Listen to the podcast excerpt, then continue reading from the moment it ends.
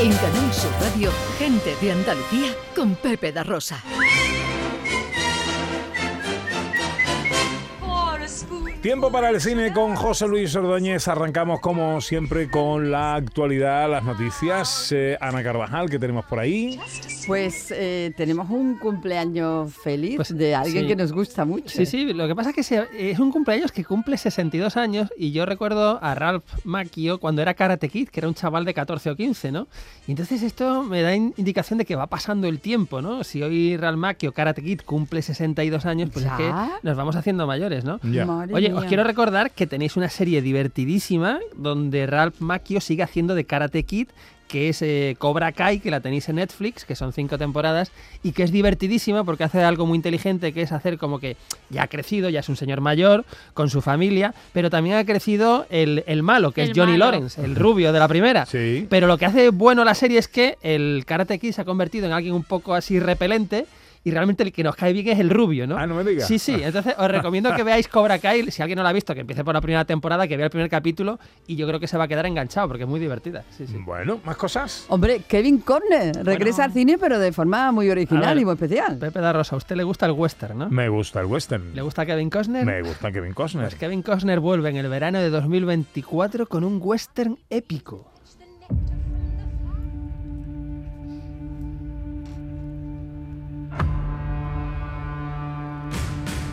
Ojo, porque ha rodado un western que se llama Horizonte, una saga americana que ha dividido en dos películas.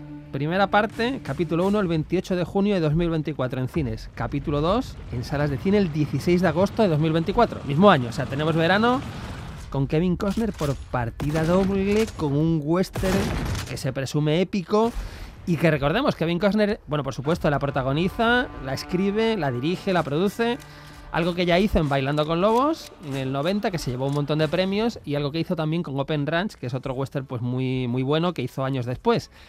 A los que nos gusta el western, que vuelva Kevin Costner. Pero le ha cine. cogido el cariño, ¿no? Porque ya también hizo Yellowstone. ¿no? Y Yellowstone, lo que pasa es que sí, Yellowstone es como un western pero moderno, ¿no? En la Sí. época, en la época moderna, pero ahora aprovechando que ha dejado Yellowstone, que Yellowstone se acaba, pues viene con este western a salas de cine, que esto me parece, me parece una, una maravilla para todos los que nos gusta el western y nos gusta Kevin Costner. oh Bueno, despedíamos a Matthew Perry hace una es que semana. la- hace una semana acabó el Oh. programa y por la tarde llega- eh, recibimos la, no, por la noche recibimos Ujú. la noticia de que había muerto Matthew Perry con Es solo como- 54 es como años. si se hubiera muerto un amigo. Es que era Casi, muy ca- cercano para todos. Sí. ¿no? Casi, casi. Sí, sí, además muy sí. joven, porque, joder, eh, y sabíamos que Pena, había tenido ¿eh? problemas y había sacado un libro el año pasado donde contaba esos problemas que había tenido y tal. Pero no quiero, hombre, todos nos acordamos de Friends y los 10 años de Friends, pero no quiero olvidar una película que hizo divertidísima con otro actor que ya está retirado del cine, que es Bruce Willis, y quiero que escuchemos un fragmentito de esta peli. ¿No podríais ir más despacio? Hola. Debe ser el nuevo vecino. Soy Nicolás Oseransky. Llámame Nick. Jimmy. Jimmy Jones. ¿Nos hemos visto antes? No. Me acordaría, jamás olvido una cara. No vi nada, dice Tudesky. Conversación con un asesino a sueldo. Bueno, esto es un momento de falsas apariencias, película del año 2000. Los dobladores son los habituales de Bruce Willis y de Matthew Perry, con lo cual está muy bien cogido en la película. Y donde tenemos, claro, a Bruce Willis que hace de un asesino a sueldo, cuyo vecino es un dentista así un poco tontorrón, que es Matthew Perry, y que por motivos pues van a ver a intercambiarse, bueno, intercambiarse, van a fijarse cada uno de los dos en la mujer del otro, ¿no? Y eso va a generar pues un conflicto evidente. Es una película muy divertida que la verdad la crítica no la trató demasiado bien, pero yo animo a recuperarla, Bruce Willis y Matthew Perry, comedia, y de hecho esta película Falsas Apariencias tuvo años después una secuela pues también muy apreciable, ¿no? Entonces recordaremos siempre el humor de Matthew Perry, claro. Bueno, vamos con los estrenos eh, de la semana, Pues, director. Hablando de humor, hay que hablar de un humor, pero de aquí y con una película eh, que se llame, ya el, el- el título es un poco spoiler del humorista del que va la película, porque la película se, llame, se llama Saben Aquel. Vamos a prepararlo todo a su gusto. Ahí falta la mesita y el taburete en el centro, al lado del micro. Vodka naranja en un vaso de tubo y un paquete de tabaco negro, un mechero y un cenicero. Buenas noches. Y hoy, como habrán notado, estoy muy contento. ¿Y el saben aquel? Ese tío que va a una tienda de ropa y dice, perdone, ¿tienen trajes de camuflaje? Digo, sí, señor, pero llevamos dos años buscándolos, ¿sabes?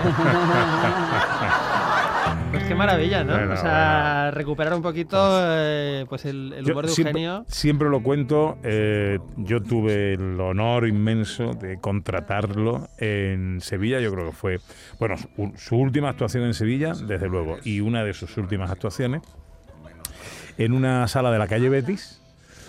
Eh, él estaba emocionado, la sala se llenó para verlo, él se despidió y se bajó del escenario, pero estaba todo el público, otra, otra, otra, y volvió a salir, él no se lo creía. ¿Ah, contó un chiste más, pero por humildad, no por, por- porque él fuera eh, eh, eh, agarrado en esto, no, no, por humildad, porque decía, no, si estoy en Sevilla, ¿cómo voy a contar yo tanto?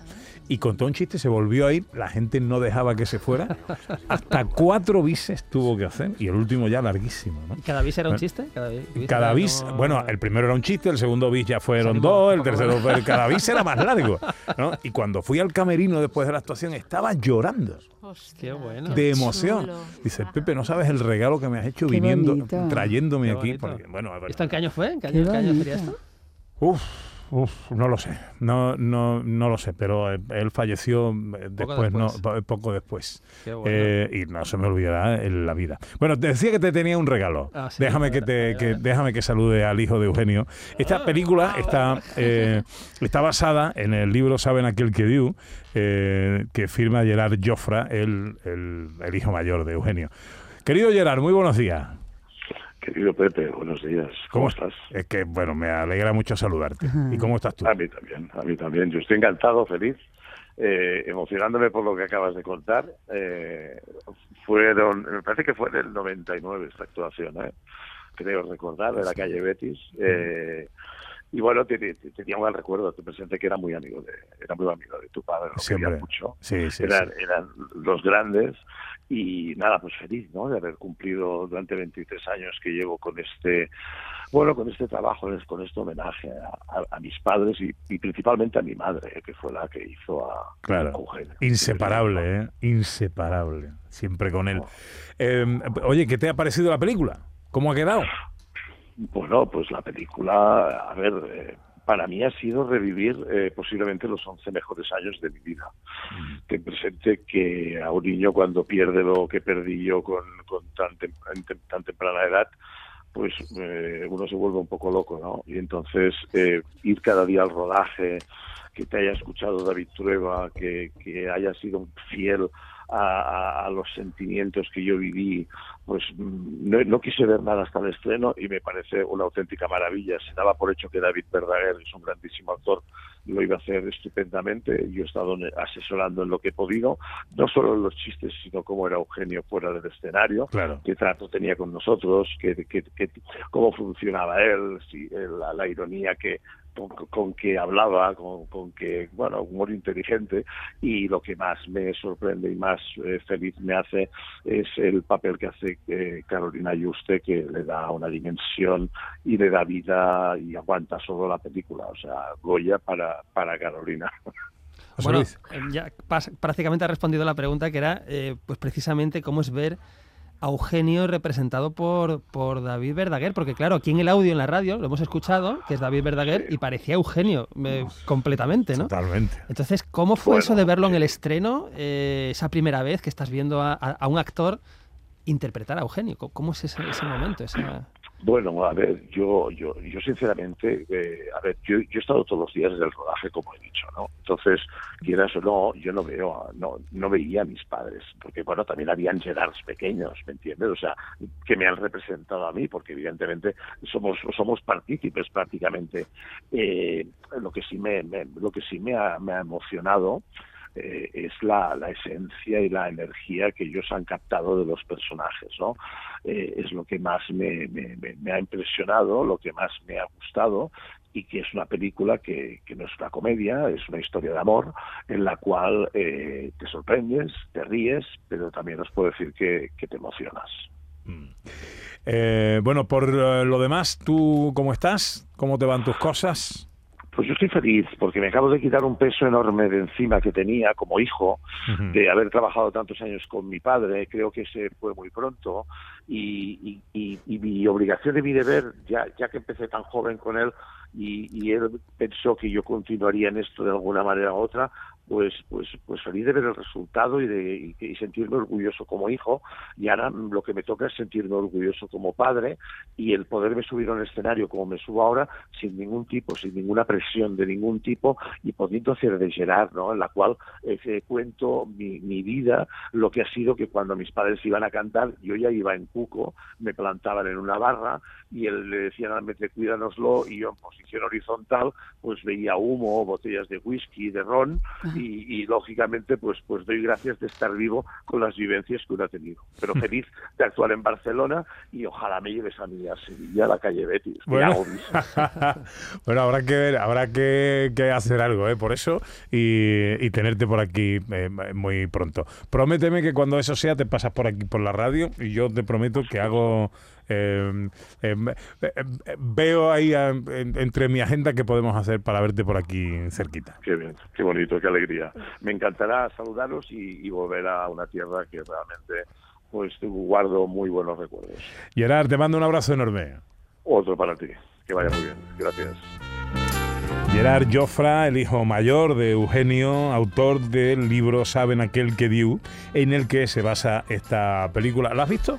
Todavía no la he visto, pero oye, está dirigida por David Trueba, que David Trueba es uno de los guionistas y directores más importantes de este país, entonces me parece un, lujazo. Y a David Verdaguer sí lo conocía de otras películas, por supuesto, pero me ha sorprendido muchísimo lo que he visto del, del trailer, lo que hemos escuchado ahora, ¿no? Porque es es un trabajo bestial, ¿no? Sí, sí, sí, sí. Es, como... Tengo muchas ganas y además es muy arriesgado, joder, porque estás, estás eh, poniéndote en la piel de un, de un personaje que todos recordamos de, de la televisión y de, de, espectáculos y tal, ¿no? Y, y es un... Eh, te arriesgas, ¿no? Tengo, tengo ganas de verla porque eh, además em, Eugenio, que pasó por un tipo muy serio y así un poco antipático y tal, luego la vida particular no era, no era ni mucho menos así.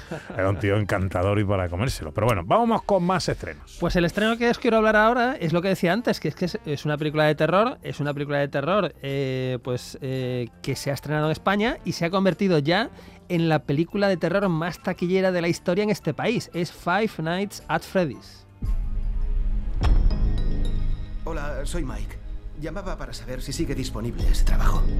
Sí, el de guardia de seguridad. Me vale cualquier cosa. Este sitio arrasaba entre los críos en los 80. Lo cerraron hace años, pero los dueños no quieren pasar página. Yo trabajo, tú duermes. Entendido. Bueno, tenemos aquí eh, una película donde nos vamos, vamos a ver a un hombre que comienza a trabajar como guardia de seguridad nocturno en un restaurante que se llama eh, Freddy's Fast Beer Pizza, ¿no? Y aquí va a descubrir que los animatrónicos se mueven por la noche y matan a cualquiera que vean. ¿Cuál es la, clave de esta película? Que está basada en una saga de videojuegos que existen desde el año 2014 y que cuenta con una base fan bestial, ¿no? Que yo creo que es la, ha sido la, provocadora del éxito. Además, es una película producida por Blumhouse, que Blumhouse nos ha traído en los últimos 10-15 años pues, las películas de terror más taquilleras y más importantes. ¿Y una recomendación más, un estreno más? Pues esta es para los amantes del cine un poquito eh, de festival. Eh, es una película americana, es un drama romántico que se llama Vidas Pasadas. Hay una palabra en coreano. Iñon. Significa providencia. O destino. ¿Y tú crees en eso? Solo es algo que dicen los coreanos. Para seducir a alguien. Bueno, esta película le encanta a María Chamorro. Le encanta a María Chamorro. Es que es una película que se ha visto con muchísimo éxito en los festivales de Berlín, donde estuvo en la sección oficial, en el Festival de Sundance, que estuvo seleccionada, en los eh, British Independent Film Awards, tuvo varias nominaciones, en los premios Gotham. Es decir, tiene una carrera de festivales impresionante y tiene también un argumento muy atractivo porque nos cuenta la historia de dos amigos de la infancia que con solo 10 años se separan pero se van a reencontrar muchos años después, ya de adultos, ya ella pues casada, ¿Y qué pasa cuando te reencuentras con un amigo o una amiga de la infancia con el que has tenido pues cierta conexión, cierto cariño, ¿no? Pues todo eso es lo que cuenta la película y ya digo, con mucho éxito. O sea que es, bueno, es la película un poco, yo creo, romántica de, del fin de semana. En la tele que ponemos. Buah, en la tele ponemos hoy, cuidado, Ladrones de trenes, dirigida por Bart Kennedy y el reparto, atención, John Wayne, Anne Margaret, Rod Taylor, Ben Johnson y Ricardo Montalbán. Tenemos aquí una historia con la señora Lowe, que es Anne Margaret, que es una viuda muy atractiva, que quiere recuperar el medio millón de dólares en oro que su difunto marido robó durante un asalto al tren. ¿Quién le va a ayudar? Pues John Wayne. John Wayne le va a ayudar, pero no va a ser em- empresa fácil. Así que el que quiera saber cómo acaba esto, Ladrones de Trenes, hoy a las tres y media en Canal Sur Televisión. No me lo pierdo. En Canal Sur Radio, gente de Andalucía con Pepe da Rosa.